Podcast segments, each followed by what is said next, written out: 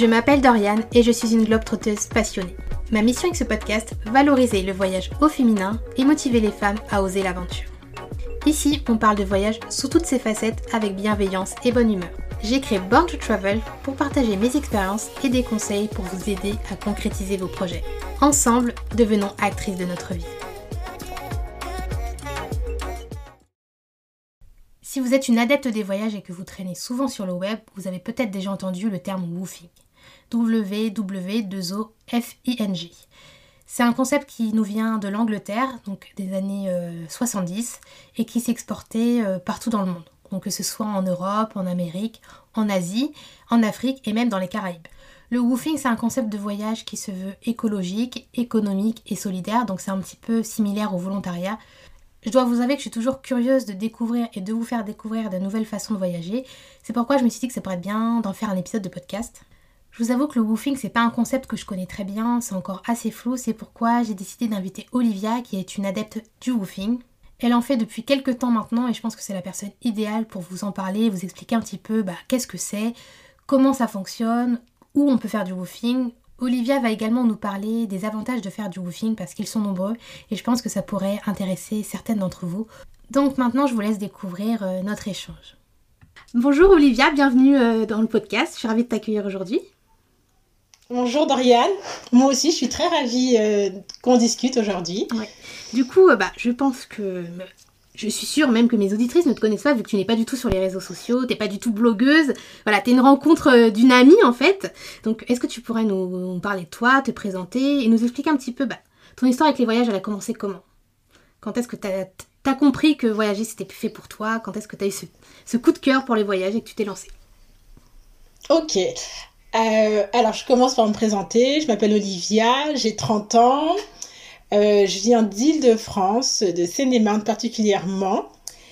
Et comment j'ai commencé à voyager, c'est une bonne question. Euh, je crois que j'ai pas voyagé avant mes, mes 18 ans. Et j'ai fait des études de commerce international. Donc dans, la, dans un premier temps, j'ai voyagé pour, mes, pour mes études, pour des stages, pour des échanges. Donc je suis partie faire un premier stage dès que j'ai pu à 18 ans au Canada.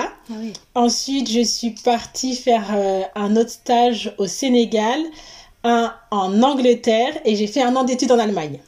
Donc voilà, mon premier rapport avec les voyages, c'est euh, grâce aux études. Ah mais c'est génial, ça t'a fait pas mal de, pays, mine de rien. Euh, dès que eu 18 ans, c'est vraiment génial. Surtout que les stages, c'est une bonne expérience, donc c'est vraiment cool. Exactement. Bah, J'ai de la chance parce que mon, mon université faisait un partenariat pour que les élèves de la promo puissent partir au Canada. Et après les autres stages, j'ai cherché, euh, j'ai fait en sorte de, de, chercher le plus loin possible de la France. Non mais t'as bien fait. Là, je suis en train de me dire, j'ai vraiment fait les mauvaises études en fait. J'aurais dû faire euh, une école aussi comme toi plutôt que de me lancer dans les études d'infirmière. J'aurais pu voyager, faire des beaux voyages. Même si c'est pas dans le même cadre, mais. Euh, c'est vrai que c'est. Et c'est un très beau métier aussi. Et je pense que tu peux le faire dans pas mal d'endroits du monde. C'est vrai, pas faux. et du coup, donc, tu as commencé à voyager à 18 ans et après, euh, après comment ça s'est passé? Voilà. Donc, j'ai fait mes études euh, et euh, quand j'ai découvert le voyage, j'ai adoré, comme, comme tu peux t'en douter. donc, j'ai été passionnée par le Sénégal, même l'Allemagne. J'ai passé un an en Allemagne et j'ai adoré. C'est un pays qui est très très proche de la France géographiquement, mais culturellement qui a des années-lumière. Donc, c'était une belle expérience. Et donc, quand j'ai fini mes études, donc, euh, donc cinq ans plus tard, je me suis dit, avant de rentrer dans la vie active, je vais me faire une, euh, une petite pause pour voyager. Même si j'avais déjà beaucoup voyagé, mais j'avais déjà compris que, que j'aimais ça. Donc, euh, dès que j'ai été diplômée, je me suis lancée dans, dans des voyages. Alors, je ne vais pas dire un tour du monde parce que rien n'était prévu. j'ai commencé avec l'Afrique du Sud en voyage organisé. Ça s'est super bien passé. Je suis partie avec ma mère. Euh, c'était exceptionnel de faire des safaris, d'aller à Cape Town, de d'aller même à Johannesburg. C'était vraiment un très très très beau voyage. Et ensuite, je suis partie en sac à dos pour la première fois. Alors, faut savoir qu'à cette époque, j'avais jamais voyagé seule, ni en sac à dos, parce que je voyageais toujours dans des cadres parce que même si j'allais loin, j'étais dans le cadre universitaire ou dans le cadre d'un mm. stage, donc c'était assez cadré. Et donc pour mes 25 ans, tous mes amis se sont cotisés et m'ont offert un billet d'avion pour partir en Asie, en Thaïlande. Donc, euh, moi, j'étais trop contente. Ils m'ont acheté le billet, le sac et le guide. Mais ils sont géniaux, tes amis. non, mais ils sont exceptionnels. Donc, le meilleur cadeau des, des 25 ans imaginables. Donc, mes amis m'ont offert euh, le meilleur cadeau qui soit, hein, le, le, sac à dos, le billet et le guide pour partir euh, donc en Asie seul. Et euh, ce voyage a été euh, exceptionnel. Déjà parce que à l'époque, euh, bah, je suivais aucune blogueuse qui voyageait seule. Et donc je savais même pas comment organiser un voyage, sachant que que je dois avouer que je suis pas organisée de nature. Je, c'est pas de la faute des blogueuses, c'est pas de la faute d'internet, c'est que je, je, je suis pas du tout quelqu'un d'organisé et j'adore voyager sans rien prévoir. Et je me suis dit, bah, c'est une super bonne idée de partir en Asie j'ai déjà le billet et j'ai déjà le guide. Je vois pas ce que j'ai besoin de prévoir de plus en fait. Mm. J'ai juste à y aller. Ouais, bah oui. Je suis pas très, je je suis, assez téméraire donc je me suis dit bon bah je vais y aller et ça va se passer quoi. Donc me voilà avec mon petit sac à dos euh, tranquille en train de en train de partir en, pour euh, pour Bangkok et je me souviens que mon premier jour a été terrible. En fait. Euh, c'est bien de partir à l'arrache, mais j'étais beaucoup trop à l'arrache. Quand je suis arrivée, je me suis rendu compte que j'avais pas pris d'adaptateur, ah donc j'avais plus de batterie. Ah donc l'adresse, j'avais booké un, hostel pour une nuit et euh, bah, je savais pas comment le retrouver parce que j'avais plus de batterie sur mon téléphone portable. Euh, je j'avais vraiment rien rien anticipé j'avais pas débloqué ma carte bancaire par exemple. Ah oui t'es vraiment partie en mode aventurière. Ah oui. Ah oui mais je me suis en fait je me suis je me suis posé aucune question en fait. C'est même pas comme si je m'étais dit oui je veux me faire du challenge. Mm. c'est que je me suis posé aucune question j'ai eu aucune appréhension. Et je me suis juste dit ah bah je vais en, en Thaïlande et je verrai ce qui s'y passe. Mm. donc j'arrive sans batterie euh, sans carte bancaire parce que j'avais oublié d'activer l'option internationale et euh, et dans une et j'arrive dans une ville genre de je sais pas il doit y avoir au moins 10 millions d'habitants à Bangkok et ça a été euh, la première fois que que j'ai commencé à, à, stresser un peu, sachant ah que pour me stresser, il en faut beaucoup. Donc voilà, là, je suis quand même très à des milliers de kilomètres de chez moi, seule, sans téléphone, sans carte bancaire. Et là, je me suis dit, bon, j'aurais peut-être dû me anticiper. Mais euh, tout s'est bien passé. Je ne sais plus comment j'ai retrouvé mon. Je me souvenais du nom de l'hostel. Donc ah, je le disais à des gens. Et en fait, dans Bangkok, il y a une petite zone où il y a, il y a 100 hostels par, euh, par rue. Donc euh, tout le monde m'avait indiqué cette petite zone où tous les touristes vont. Et, et j'ai facilement retrouvé mon, mon, mon, hostel. et et le lendemain, euh, je suis tombée sur un groupe euh, de trois Français qui, ont, qui étaient exceptionnels et qui m'ont prêté de l'argent euh, pour que je puisse continuer à voyager le temps que ma banque fasse le nécessaire. Donc j'ai ah eu de la chance. Mais ouais, c'est des souvenirs assez, assez rocambolesques de mon premier voyage seul. Et je, donc, je suis restée pour ce voyage un mois en Asie. J'ai fait la Thaïlande, le Vietnam, le Cambodge et le Laos. Et, euh, et ça a été assez euh, exceptionnel. Donc, pour une première fois seule, c'est vraiment la première fois où je me suis posé des questions sur moi. J'avais vraiment aucune idée de, de ce que j'aimais faire. Je me souviens que les premiers jours, je devais décider euh, où manger, que faire et je sais pas, j'avais pas de petit euh, voix intérieur, j'avais pas d'instinct qui me disait non mais il faut plutôt aller là, il faut plutôt euh, rester dans cette ville, il faut plutôt aller dans ce restaurant ou pas. Et au fil du, au fil du voyage, j'ai complètement appris à, à m'écouter. Ça a été vraiment une révélation, sachant que dans mon sac à dos, j'avais que des vêtements pour euh, faire la fête et aller en soirée. Ah oui. Et je me suis et en fait, je me suis rendu compte que j'avais même pas envie d'aller en soirée ni de faire la fête. J'étais en Thaïlande et j'ai pas fait les îles. Et euh, en fait, je suis tout de suite partie au Cambodge et euh, mon gros coup de cœur, ça a été le nord du Vietnam. En fait, tu t'es retrouvée face à toi-même. en fait. Ouais, ouais, ouais. Et ça a été euh, assez époustouflant parce que, parce que j'étais sûre que, que si j'allais en Thaïlande, je finirais à faire la fête, euh, mm. la full moon sur les îles. Et en fait, pas du tout. Vraiment, j'ai, j'ai eu envie d'autre chose. J'ai eu envie de nature, j'ai eu envie de, de faire des randonnées, d'être au calme, Et ça a été une, une super expérience. Oui, bah oui. Bah, justement, là, ce que tu dis, c'est un peu ce qu'on dit souvent par rapport au voyage seul, c'est que finalement, c'est en voyageant seul qu'on apprend à se connaître et c'est vraiment exactement ce qui t'est arrivé finalement. Et euh, c'est vraiment ça finalement, c'est totalement ça. Et, et, ça n'a pas été facile parce que vraiment, je me, je, m'attendais pas en fait. Je, sais qu'il y a beaucoup de personnes qui entreprennent des voyages seuls en se disant euh, je vais à la conquête de, moi-même. Ils le font de manière assez consciente et, et moi je m'attendais pas à, à être confrontée à moi-même. Je pensais que je me connaissais et que j'allais mm. voyager juste euh, comme ça quoi. Donc euh, ça a été d'autant plus étonnant. Et mm. j'ai vraiment aimé ce voyage. Donc euh, un voyage plein de péripéties, euh, je pourrais en parler euh, pendant des heures, mais au final tout s'est bien, super bien passé. J'ai fait des rencontres exceptionnelles, j'ai vu des paysages à couper le souffle. Et à la suite de ce voyage, je suis rentrée donc en France. Et je me suis demandé bon bah maintenant qu'est-ce que où j'ai envie d'aller? Et je me suis dit bah j'aimerais vraiment connaître un peu la France. Et euh, à ce moment-là, j'ai une amie qui me dit qu'elle a euh, découvert euh, un concept qui s'appelle le woofing. Elle me propose si je veux pas partir en woofing. Et là, je, je, dis bah pourquoi pas, vraiment sans appréhension et sans sans savoir plus que de ce que je te dis là. J'ai accepté et je l'ai suivi dans faire pour faire du woofing quoi. Oui. Et du coup, bah, c'est un concept euh, que peut-être tout le monde ne connaît pas. Est-ce que tu pourrais nous expliquer un petit peu ce que c'est? Moi, je sais que j'en ai entendu un petit peu parler, mais sans vraiment m'y intéresser, parce que du coup, euh, sur le moment, ça me parlait pas. Mais du coup, est-ce que tu peux nous expliquer un petit peu ce qu'est le woofing, justement? Oui. Alors, le woofing a été euh, un peu connu du grand public avec les PVT et les, les Working Holidays, les personnes qui allaient travailler en, en Australie. Et là-bas, c'était assez développé d'aller travailler dans des fermes.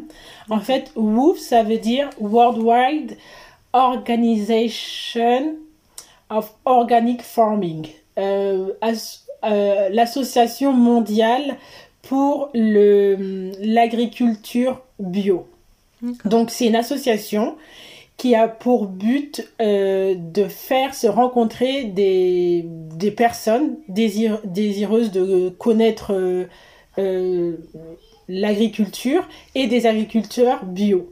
Donc c'est vraiment la caractéristique, il faut être dans le bio ou avoir, euh, pas forcément avoir un label, mais être dans, dans des méthodes de travail euh, un peu écolo, permaculture et,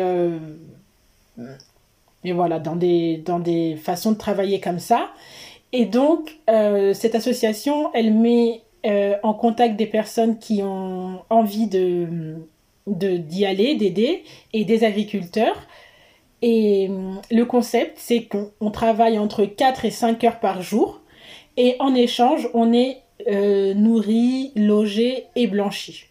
Donc c'est 4 à 5 heures par jour, 5 jours par semaine, donc 25 heures maximum par semaine, en échange donc de, des repas et, et du, et du logement. D'accord. Donc finalement, c'est un peu le, comme le concept de dormir chez l'habitant, mais en beaucoup plus développé, vraiment de manière beaucoup plus encadrée finalement.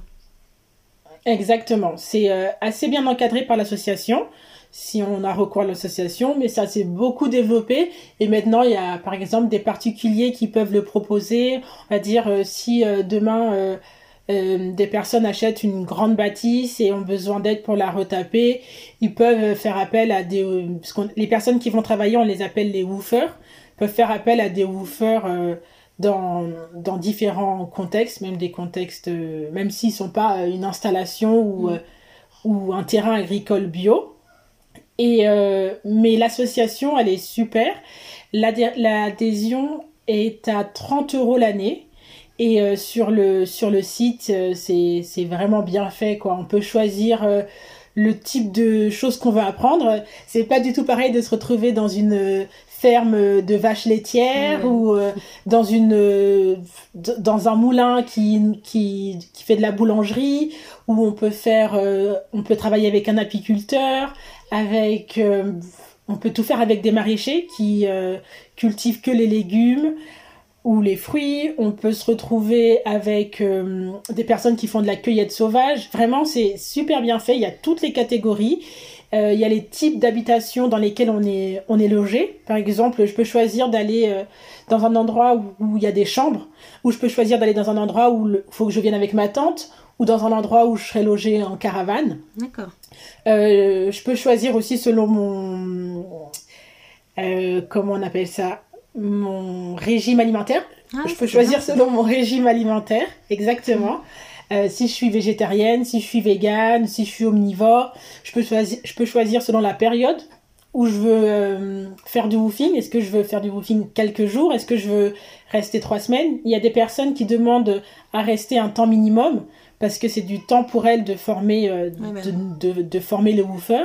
Et il y a des personnes euh, chez lesquelles on peut venir euh, une journée, deux, deux jours, trois jours. Donc c'est, il y en a pour tous les goûts. Ah il y en a pour tous les goûts et, et, et l'important c'est, bah, d'être motivé, d'être sincèrement intéressé à, à l'autre en fait, à faire une rencontre et, et à découvrir. C'est vraiment une autre façon de voyager que celle qu'on fait, celle qui est la manière de voyager classique finalement. Et du coup, toi, ta première expérience, euh, bah, comment ça s'est passé justement? Parce que du coup, tu n'avais pas du tout prévu de faire du goofing, je pense. Et euh, donc, c'est ton ami qui t'a embarqué. Et du coup, bah, qu'est-ce que tu en as pensé? Alors, euh, alors c'est une amie qui m'a invitée, donc elle me dit ouais c'est tout près de chez nous, c'est sympa, on n'y va que quatre jours, j'ai pas trop envie d'y aller toute seule, viens viens viens. Et je lui dis, bah, pas de souci. De toute façon, euh, j'étais dans mon année sabbatique. Je te suis. Et euh, donc, on prend, on prend la voiture. Euh, c'était vraiment à une heure pour le coup. Ah c'est le premier endroit où je suis allée. Il est à une heure d'Île-de-France. Et, et c'est un moulin. Donc, on arrive au moulin et on est accueilli par une famille. le père, la mère et les trois enfants. Et en fait, on a, là, on est en mars j'avais commencé mon année sabbatique, on va dire, en octobre. En janvier, février, j'étais en Asie. Et en mars, donc, je rentre. Et en fait, on est les premiers woofers de l'année. Parce qu'il y a beaucoup de, de domaines qui n'accueillent pas pendant l'hiver parce qu'ils ont beaucoup moins de travail. D'accord. Par exemple, les, les personnes qui cultivent les légumes pendant, pendant l'hiver, il y en a beaucoup moins, alors que l'été, il y a beaucoup, beaucoup de travail. Les apiculteurs, c'est aussi que pendant le printemps et l'été. Donc, euh, beaucoup de personnes n'accueillent, pas l'hiver. Donc, euh, en mars, c'est vraiment le tout, tout début des, des saisons woofing. Donc, on arrive et euh, super bien reçu. Comme on était en fait les, premiers, les premières woofeuses du, de la saison, euh, il faisait encore un peu froid dehors et normalement les woofeuses dorment euh, dans, un, dans un bâtiment euh, qui est à côté de du bâtiment où vit la famille. Et, et, comme il faisait un peu froid, ils nous ont proposé de dormir vraiment dans le bâtiment où ils vivent. Mm. Et ça a été une rencontre exceptionnelle. Quoi. Le courant est tout de suite passé.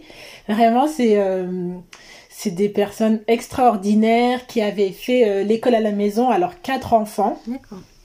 Et euh, la plus jeune, euh, à l'époque, elle devait avoir, euh, je sais pas, elle devait avoir 15 ans. Et elle était super intéressante. Elle était, elle nous apprenait un peu à tout faire.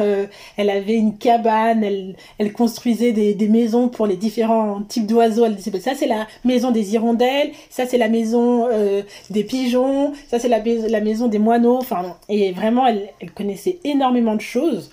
Et, et ça a été vraiment euh, une très bonne expérience. Donc on est arrivé le premier jour, on a partagé le, repas du dîner avec eux, on a échangé sur nos vies, sur leur vie. Et, euh, et le lendemain, en fait, on a travaillé avec eux au jardin. On les a aidés à préparer euh, la terre pour, pour pouvoir récolter quand l'été... Enfin, quand... on les a aidés à préparer la terre pour pouvoir récolter une fois que, que l'été arrive. Et euh, ça a été exceptionnel. Le, le, père de la famille est, euh, est artiste. Et il est notamment metteur en scène et, et à l'époque il avait le projet de construire une roulotte et de monter une compagnie de théâtre pour euh, faire du théâtre itinérant dans toute l'Europe. Donc exceptionnel. Et euh, le, la mère, elle travaillait dans, le, dans, le, dans le village d'à côté. Et euh, pareil, une personne vraiment euh, super passionnée, ouverte. Et on a été reçus comme si on était de la famille. quoi. D'accord. Ah oui, c'est franchement, c'est vraiment génial. C'est En plus, je me doutais pas qu'on pouvait faire... déjà, je connaissais pas trop le concept, mais me dire qu'on peut faire déjà ça juste à côté de chez soi, c'est vraiment, c'est vraiment génial en fait finalement. Et c'est, et c'est vraiment ce que je me dis parce que deux semaines avant, j'étais à l'autre bout du monde et, et je me suis pris une claque culturelle euh, en Asie. Euh, enfin, tout est, tout est différent. La, la nourriture, la façon d'interagir, le, enfin, la manière de vivre, c'était vraiment exceptionnel, mais, mais je m'y attendais. Je m'y attendais à me dire, bah, je vais à l'autre bout de la terre. Euh, je sais que les personnes vivent euh, très, ont une façon de vivre qui est différente de la mienne.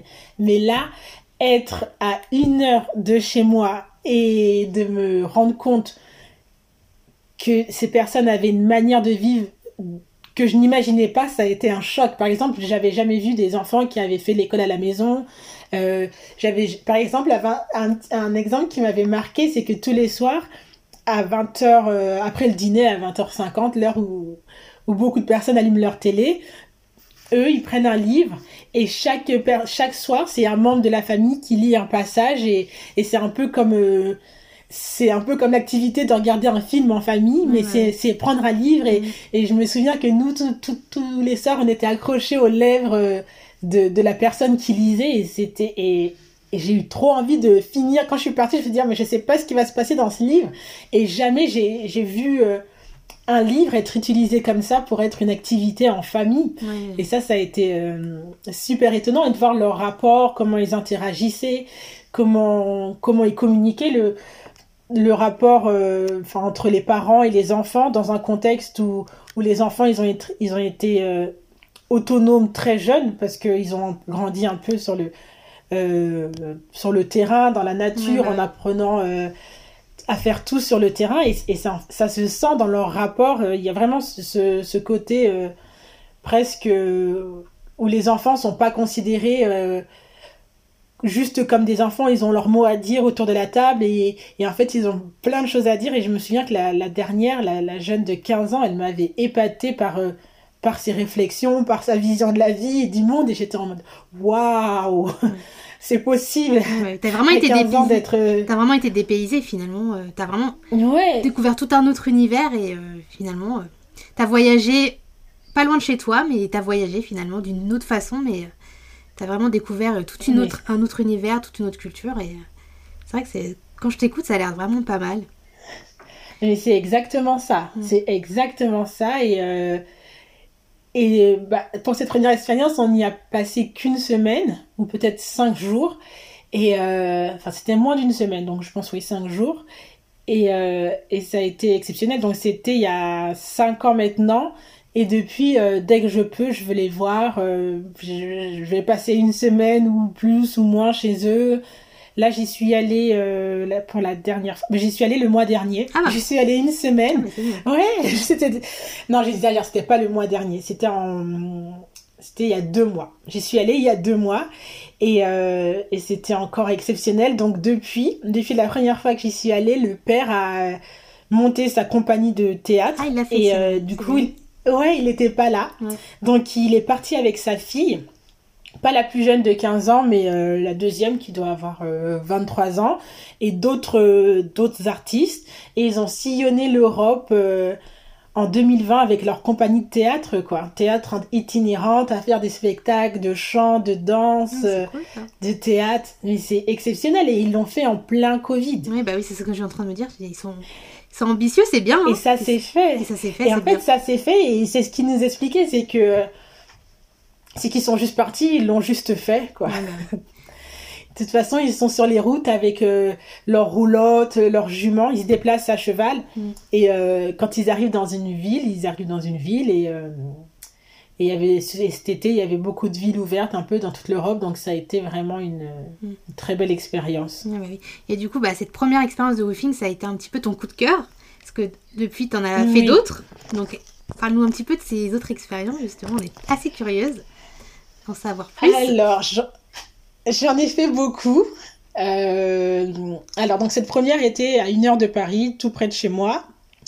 Euh, ensuite, donc euh, dès que j'ai découvert le concept, je me suis inscrite sur le site, sachant qu'on peut s'inscrire, c'est 30 euros l'année si on est seul. Et hum, non, c'est 25 euros pardon l'année si on est seul et 30 euros l'année à deux. D'accord. Donc ça fait 15 euros par personne si on est deux. Et moi, du coup, je me suis inscrite avec mon ami. Et, et c'était, c'était super. Donc j'ai choisi une deuxième ferme. je suis allée en Bretagne. Et là, pareil, dépaysement total. Donc déjà là, c'était une ambiance totalement différente. Moi, je revenais d'un woofing où on était un peu euh, dans un cocon, dans une famille. Euh, dans une famille, on était un peu les deux enfants de plus de, de, ce, de ce couple. Et j'arrive dans une, dans une autre ferme, et là, c'était une grosse exploitation. Euh, une grosse. J'avais jamais mis les pieds dans les mains dans la terre, donc je dis que c'était gros, mais ça se trouve bah que c'était pas si gros. et et donc, on est arrivé, donc c'est une exploitation bio qui faisait euh, toutes sortes de légumes. Et, euh, et là, c'était, euh, il y avait beaucoup plus de woofers. Mmh. On devait être au moins 6-7 woofers. Et on était installés, il y avait une sorte d'espace pour les woofers avec, avec des caravanes.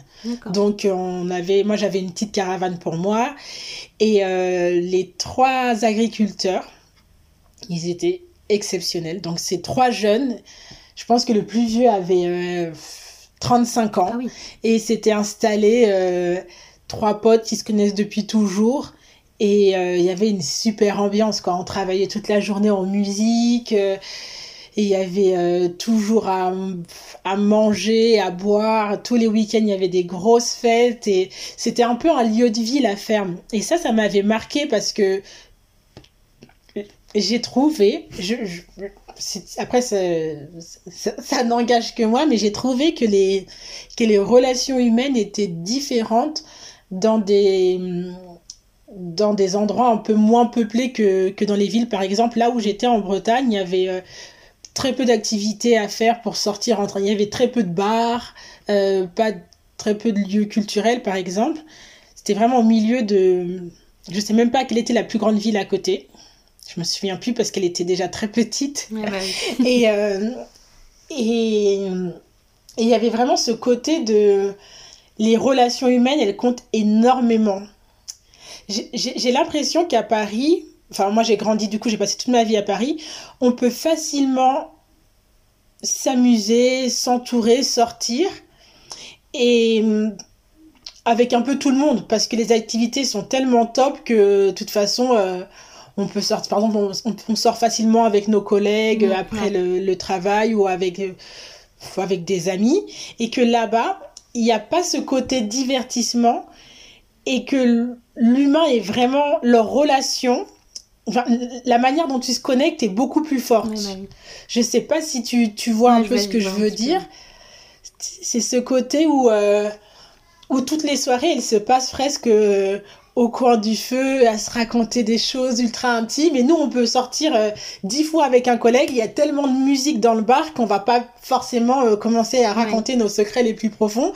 Et là-bas il n'y a pas le choix en fait de d'être à nu. Je me suis trouvée vraiment euh, sans artifice dans, dans, dans, un autre contexte que qu'à Paris. Et j'ai et j'ai beaucoup beaucoup beaucoup aimé. Oui. Bah, là ce que ce que j'aime bien dans ce que tu dis c'est que finalement le, le woofing c'est beaucoup beaucoup plus de, de relationnel et d'humain, contrairement à un voyage classique finalement. C'est pas, bah, on, va juste visiter, on va juste découvrir le pays. Là, c'est vraiment, bah, tu es vraiment à la rencontre des gens. Et c'est ça qui est pas mal. Et mm. c'est ça qui rend un voyage encore plus beau finalement. Ouais, je trouve aussi, j'ai l'impression que un peu partout dans le monde, même en, en Asie, qu'on que si on veut, on peut être en Asie, mais vivre un peu avec euh, nos nos critères euh, occidentaux. On peut trouver des restaurants où on mange euh, euh, des pâtes au fromage, on peut trouver des hôtels où on pourrait être exactement dans le même confort qu'à Paris, des activités où on peut parler français.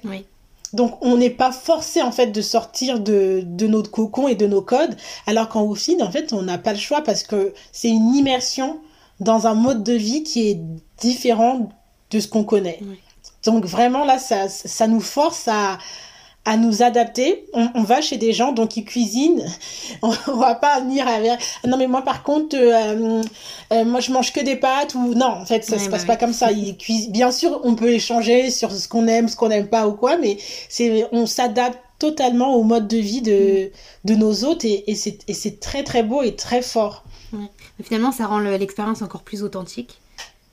Ouais, ouais, ouais, ouais, c'est vraiment ça qui que j'aime dans le woofing, c'est ce c'est en fait on est face à nous-mêmes et face en fait on se présente que parce qu'on est entre guillemets. On arrive euh, on arrive comme on est et c'est ce qu'on est qui rencontre cette personne. Je sais pas si euh, si demain tu vas aller en woofing et pas forcément parler de ton travail, euh, pas forcément parler de ta famille. En fait, tu te présentes comme tu as envie de te présenter et comme comme comme tu le souhaites et on, et on t'accueille comme tu es et la personne, elle, elle, est, elle, est, elle est ravie de, de te rencontrer. Par exemple, il y a un, un woofing que j'ai fait, donc après celui en Bretagne, donc qui était à côté de Toulouse. Et, euh, et il m'expliquait, l'agriculteur, que c'était un...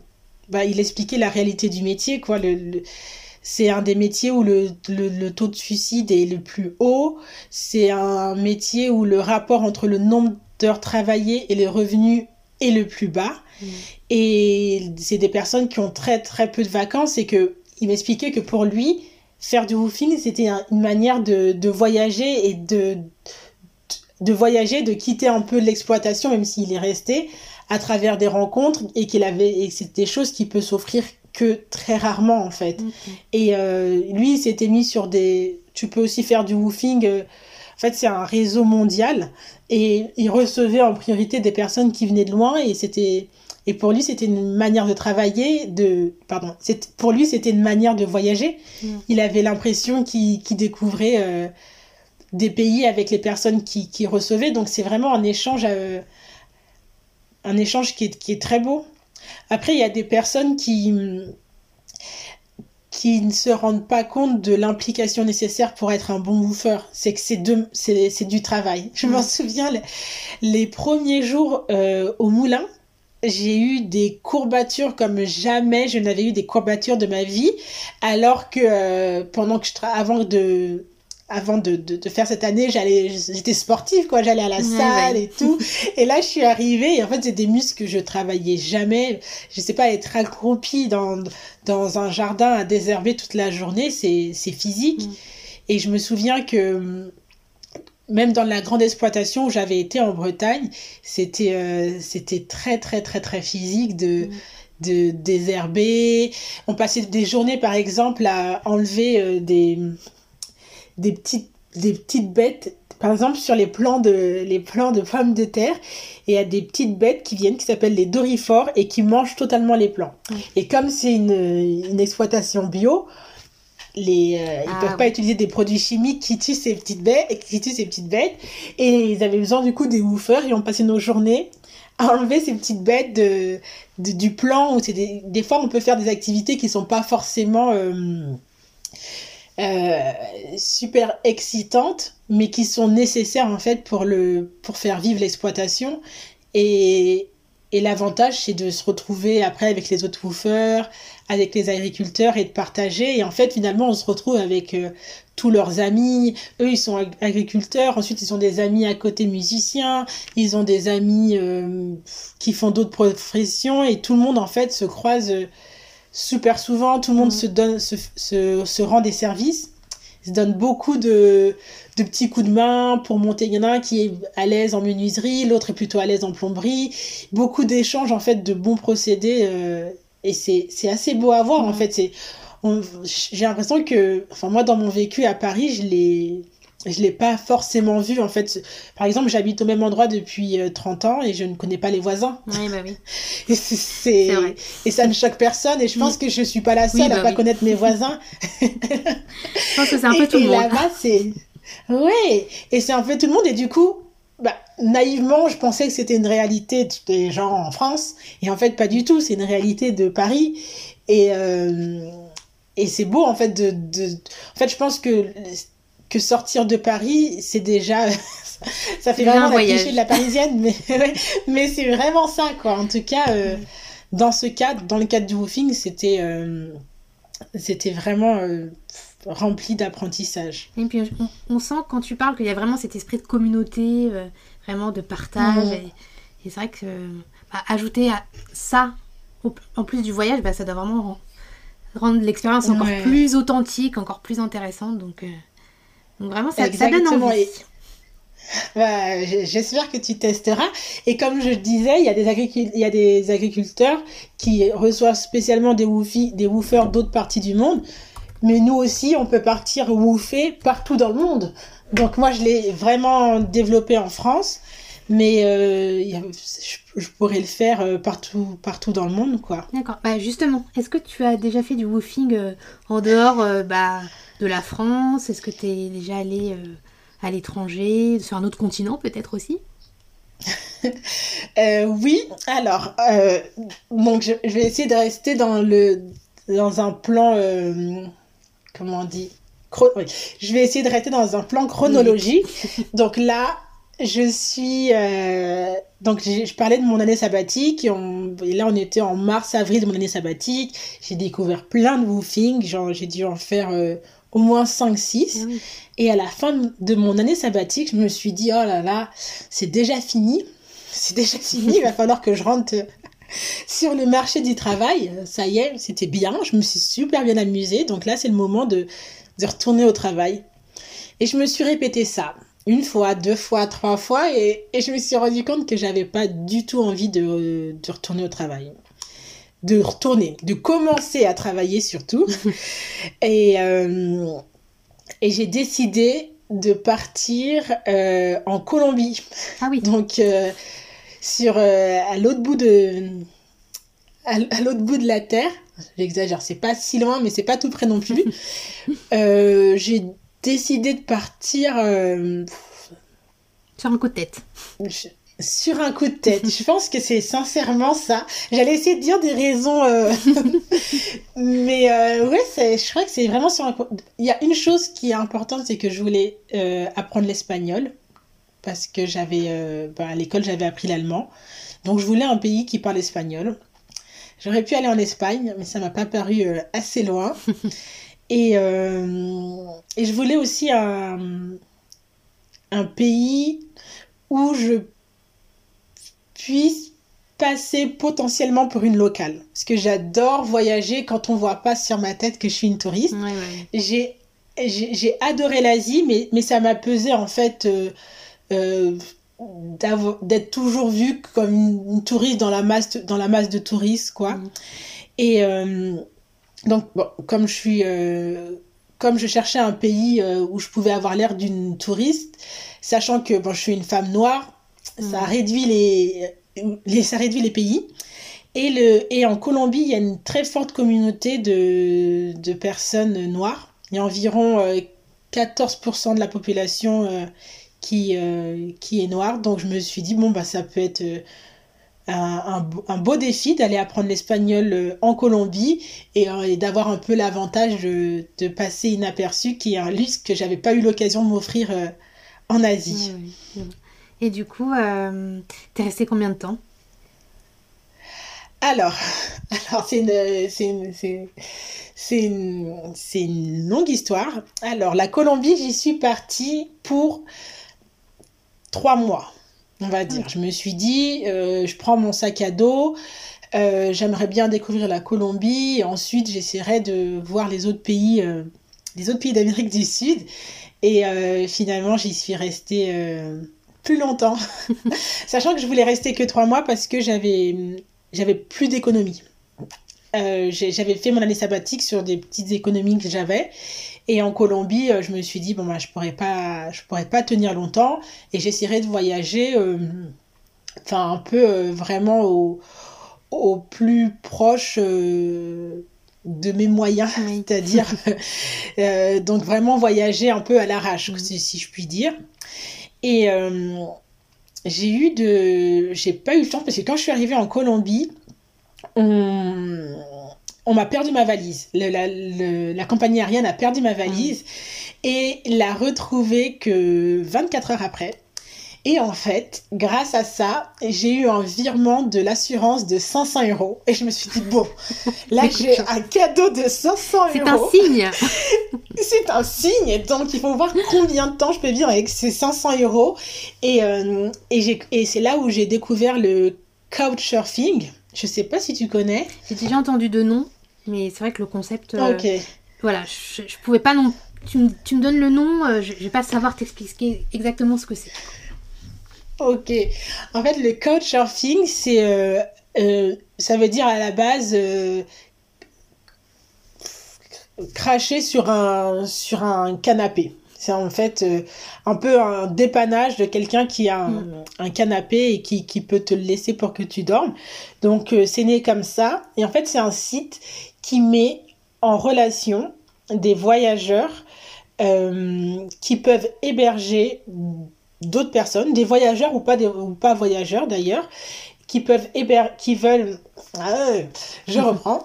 Donc, euh, le site de Couchsurfing permet à des personnes de, de recevoir des voyageurs gratuitement. Et c'est ça le, le, le- vraiment la différence du site, c'est que il n'y a pas d'échange monétaire. Et en fait, c'est un, comme un réseau social.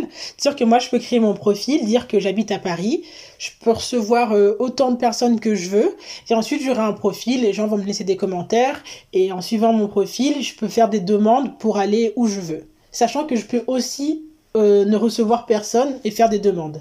Il n'y a pas de de- d'équivocité, c'est vraiment... euh, je sais pas si ça se dit équivocité. hein. Je sais pas du tout. de réciprocité, Ah c'est ça que je voulais dire. De toute façon, on- avait compris ce Donc- que tu voulais dire. hein.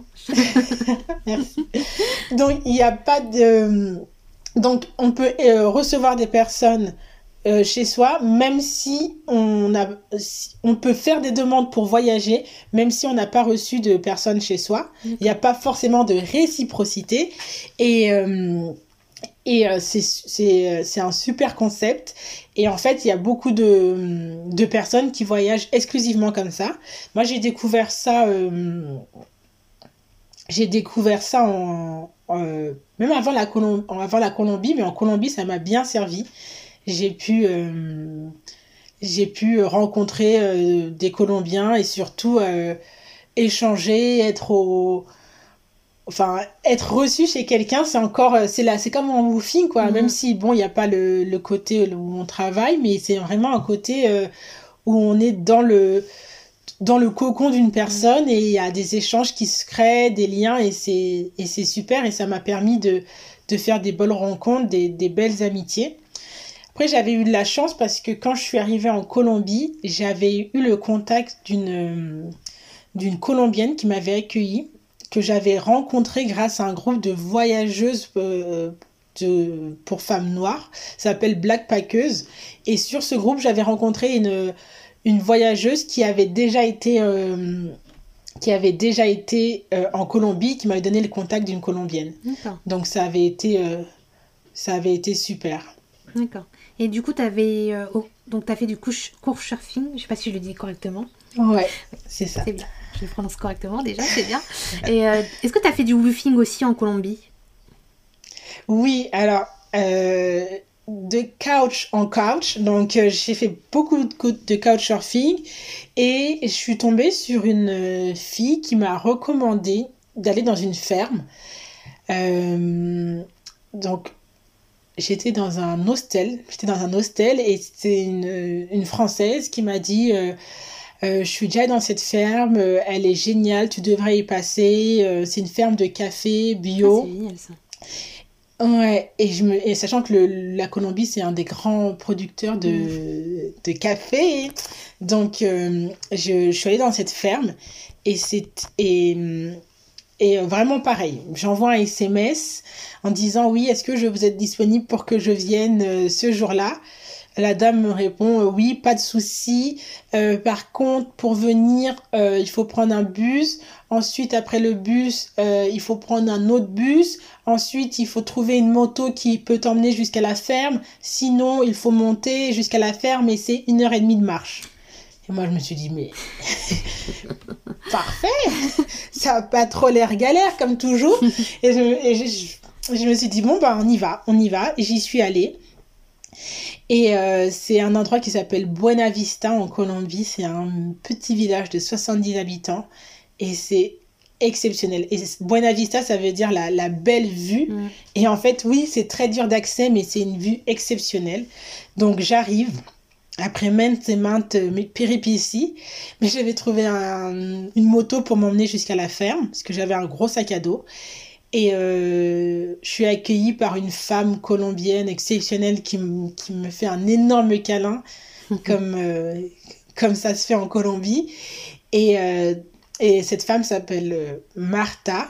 Et elle m'explique que, bah déjà, elle parle français, donc je suis super étonnée. Et en fait, elle m'explique qu'elle a qu'elle a travaillé pendant dix ans en France. Ah donc elle a travaillé en tant que nounou et à faire des ménages pour, pour économiser assez d'argent pour réaliser le rêve de ses parents qui ont été euh, travailleurs agricoles toute leur vie, mais qui n'ont jamais eu leur bout de terre à eux. Et, euh, et, donc, elle a travaillé pour, euh, pour économiser de quoi acheter leur propre ferme de leur famille. Quoi. Donc, quand je suis arrivée, elle travaillait sur, sur cette ferme qu'elle a appelée El Milagro, ça veut dire le miracle. Et donc, elle travaillait avec son père, sa mère, sa sœur, son neveu, donc vraiment ambiance super familiale et euh, a cultivé le, le café bio. Et, euh, et, ça a été une expérience incroyable parce qu'en plus elle est, euh, elle est très militante, très engagée dans le dans, dans, dans, dans, la vie agricole, même dans, dans la vie de, de, son village. Son village il est assez petit et, et c'est une zone très agricole, donc il, il s'entraide entre, entre agriculteurs et agricultrices. Et euh, ça a été une expérience exceptionnelle, vraiment euh, perdu au milieu des montagnes euh, colombiennes. ramasser le café, c'est pas facile. Maintenant, toute ma vie, à chaque fois que je vais boire une, une, tasse. de café, je vais me souvenir du travail que c'est pour obtenir du café, mais euh, je pense que c'est normal qu'on se rende pas compte, mm. mais avoir récolté des grains de café, ça m'a complètement, ça a changé ma perception du café, quoi. C'est, il y a tellement d'étapes entre le moment où on récolte le fruit. En fait, c'est un petit fruit rouge, le café, c'est un peu comme, euh, je dirais une petite, euh, petite myrtille. Mm. C'est, ah rouge et rond, une myrtille. Mm. c'est un, noir, un peu. Ah bah, je confonds alors. Oui. En tout cas, c'est un tout petit fruit, le fruit du café, un petit fruit rouge.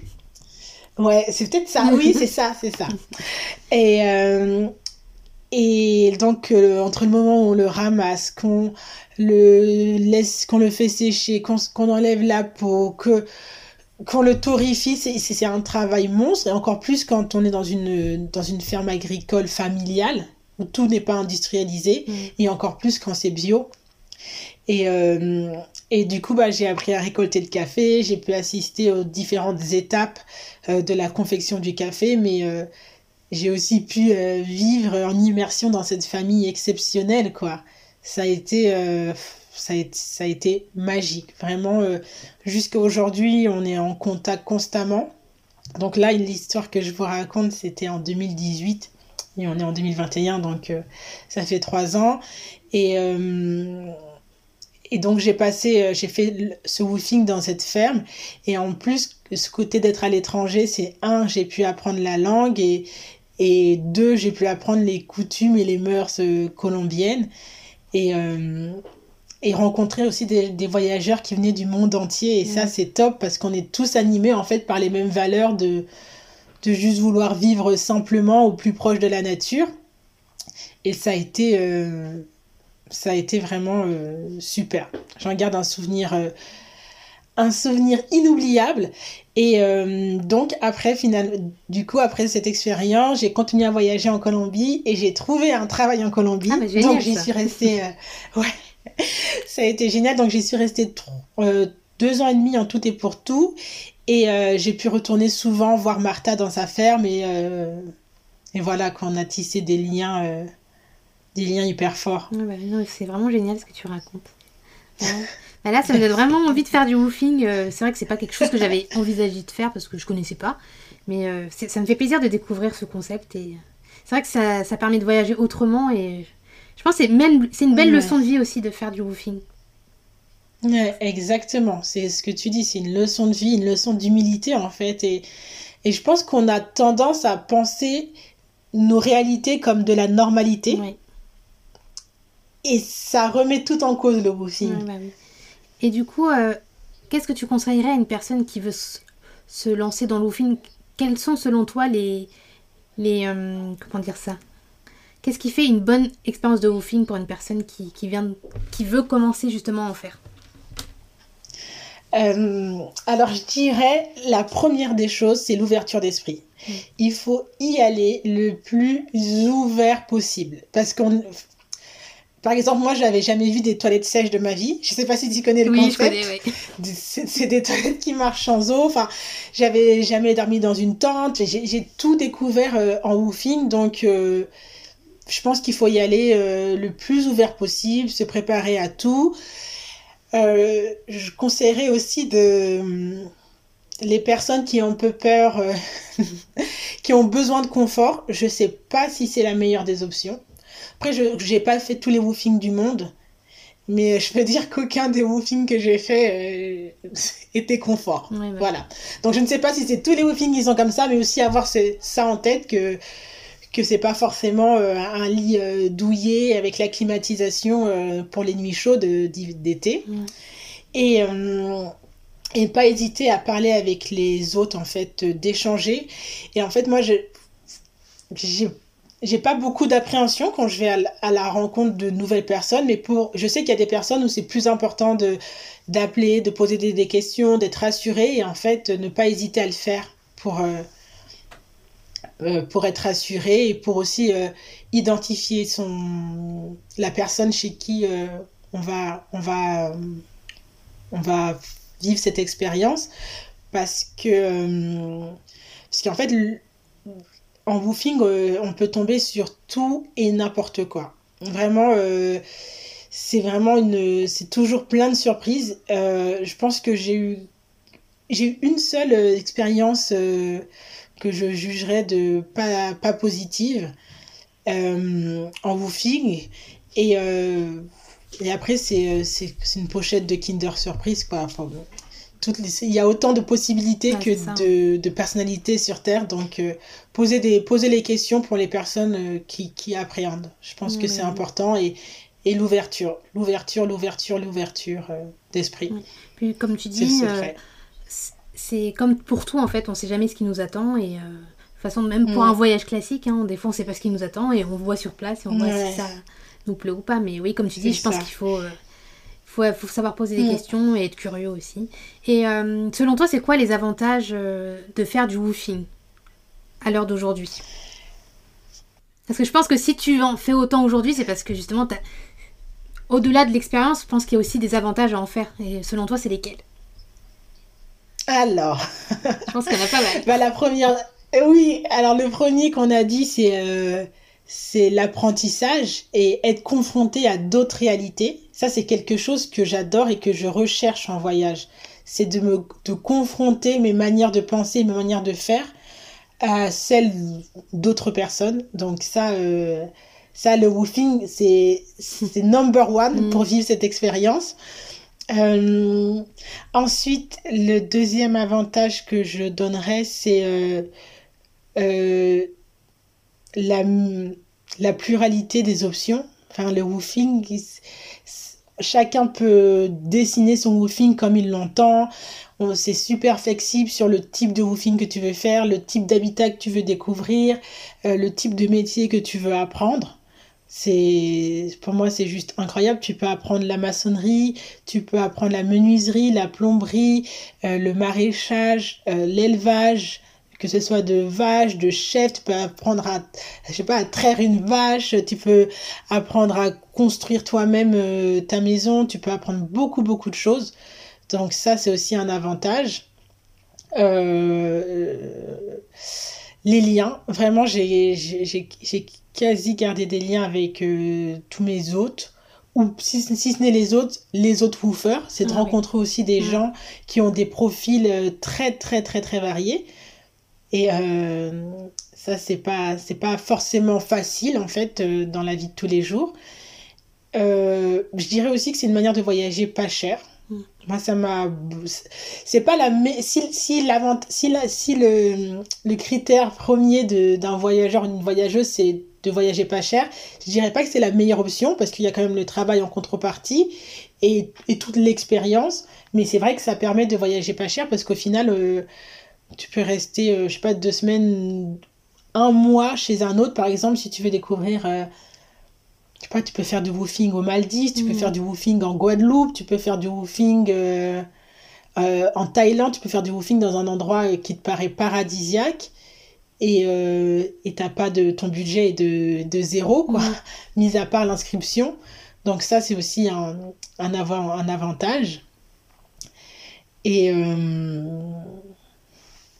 et moi ça m'a permis de ça m'a permis ouais d'apprendre j'ai eu un gros gros euh, coup de cœur pour le maraîchage et euh, depuis que j'ai fait du woofing, euh, j'ai ma petite parcelle. Ah, c'est cool, je cultive euh, tout ce que je peux. Vraiment, je fais pousser mes graines et, et ça a été une révolution. Pour, enfin, une révolution.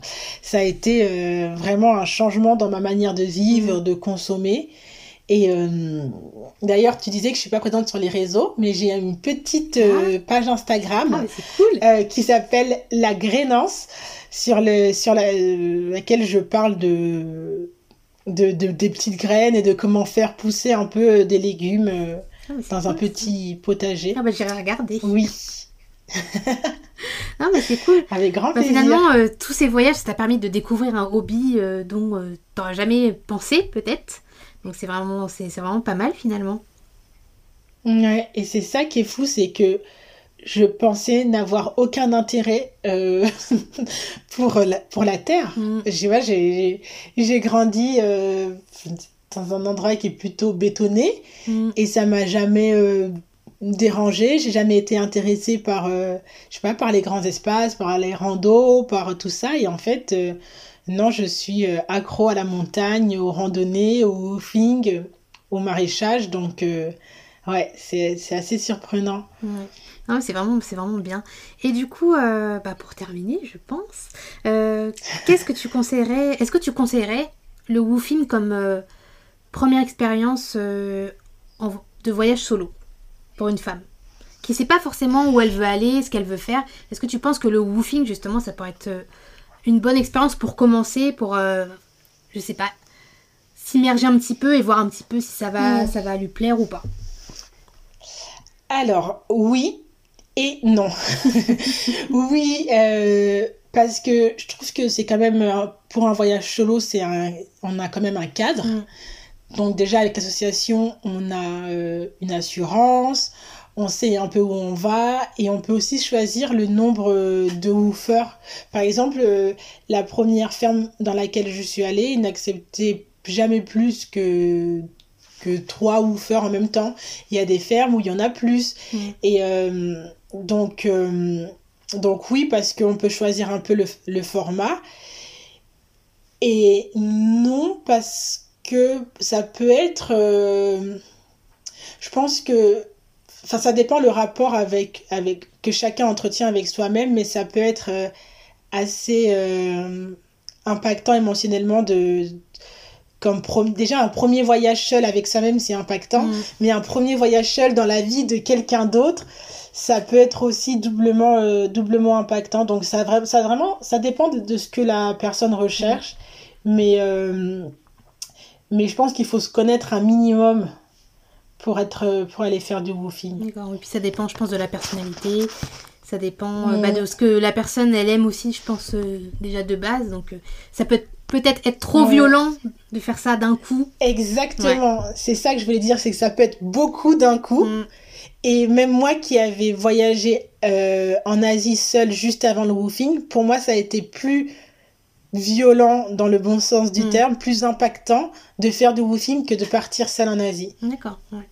ouais. Donc c'est aussi euh, ouais, bah c'est vrai que la balance. on peut se sentir bousculé quand on est vraiment dans un cadre qui est trop trop différent aussi de ce que l'on connaît donc euh, donc ouais en tout cas moi ça m'a fait plaisir de découvrir un peu plus ce concept je pense que, comme je t'ai dit tout à l'heure, je pense que c'est quelque chose que je testerai. Euh, voilà, je sais pas encore où, quand, mais euh, ça m'a donné envie d'essayer. J'espère que ça va aussi motiver euh, mes auditrices à tester, en tout cas. dans tous les cas, si je me lance, je te le ferai savoir. Hein, donc, ah bah, avec grand plaisir, même si tu as des questions N'hésite pas à m'envoyer toutes, toutes les personnes qui ont des questions, j'y répondrai avec, un, avec grand plaisir. c'est très gentil. En tout cas, je partagerai euh, le lien de ta page si vous voulez, les filles, retrouver euh, Olivia. En tout cas, je te remercie euh, d'avoir répondu à ces quelques questions. ça a été vraiment un plaisir d'échanger avec toi. Merci à toi de m'avoir invité. À très bientôt. J'espère que cet épisode en compagnie d'Olivia vous a donné envie de découvrir le woofing, vous a donné envie de tester et surtout vous a donné envie de voyager un petit peu différemment. En tout cas, si vous voulez retrouver Olivia, n'hésitez pas à la suivre sur son compte Instagram. Je vous mettrai le lien dans les notes de cet épisode. Merci d'avoir écouté cet épisode de Born to Travel jusqu'à la fin. Vous pourrez retrouver toutes les notes de cet épisode sur mon blog dancygirls.com. Si vous voulez soutenir ce podcast, n'hésitez pas à laisser un avis ou un commentaire sur Apple Podcast. À bientôt!